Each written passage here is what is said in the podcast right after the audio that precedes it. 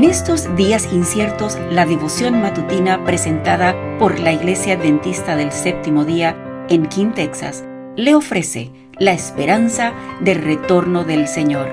Maranata, el Señor viene.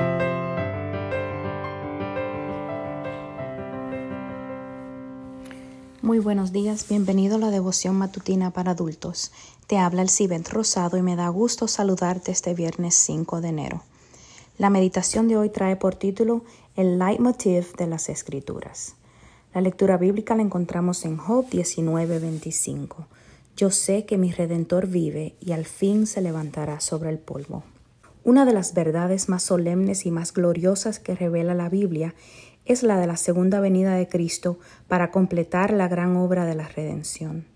Al pueblo peregrino de Dios, que por tanto tiempo hubo de morar en región y sombra de muerte, le es dada una valiosa esperanza inspiradora de alegría en la promesa de la venida de aquel que es la resurrección y la vida, para hacer volver al hogar a sus hijos exiliados.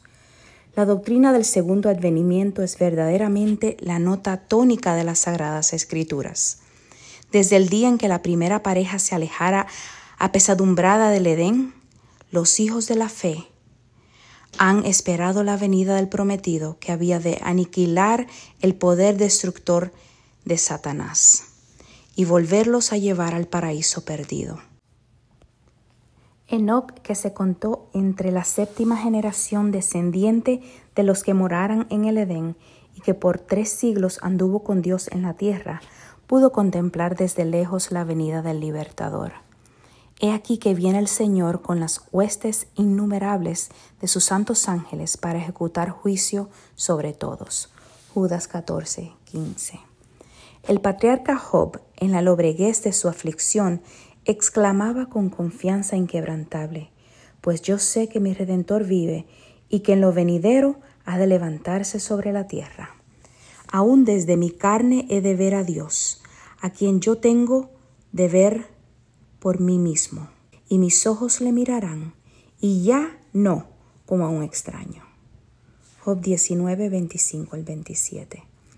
Quiere el Dios de toda gracia iluminar de tal manera vuestro entendimiento que podáis discernir las cosas eternas, para que por medio de la luz de la verdad vuestros propios errores, que son numerosos, puedan verse tales como son para que podáis hacer los esfuerzos necesarios para abandonarlos, a fin de que en lugar de este fruto malo y amargo podáis producir un fruto precioso para vida eterna.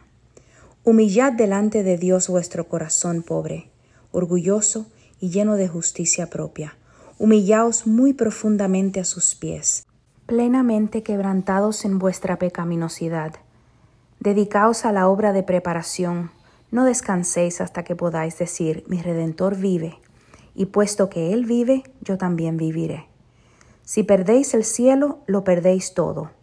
Si obtenéis el cielo, lo obtenéis todo. Os ruego que no os equivoquéis en esto. Hay intereses eternos en juego. Te invitamos a escucharnos nuevamente mañana. Que sientas la presencia de Dios en este día. Gracias por acompañarnos.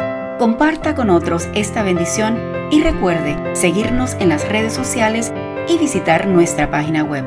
La información la puede encontrar en las notas del episodio. Bendiciones.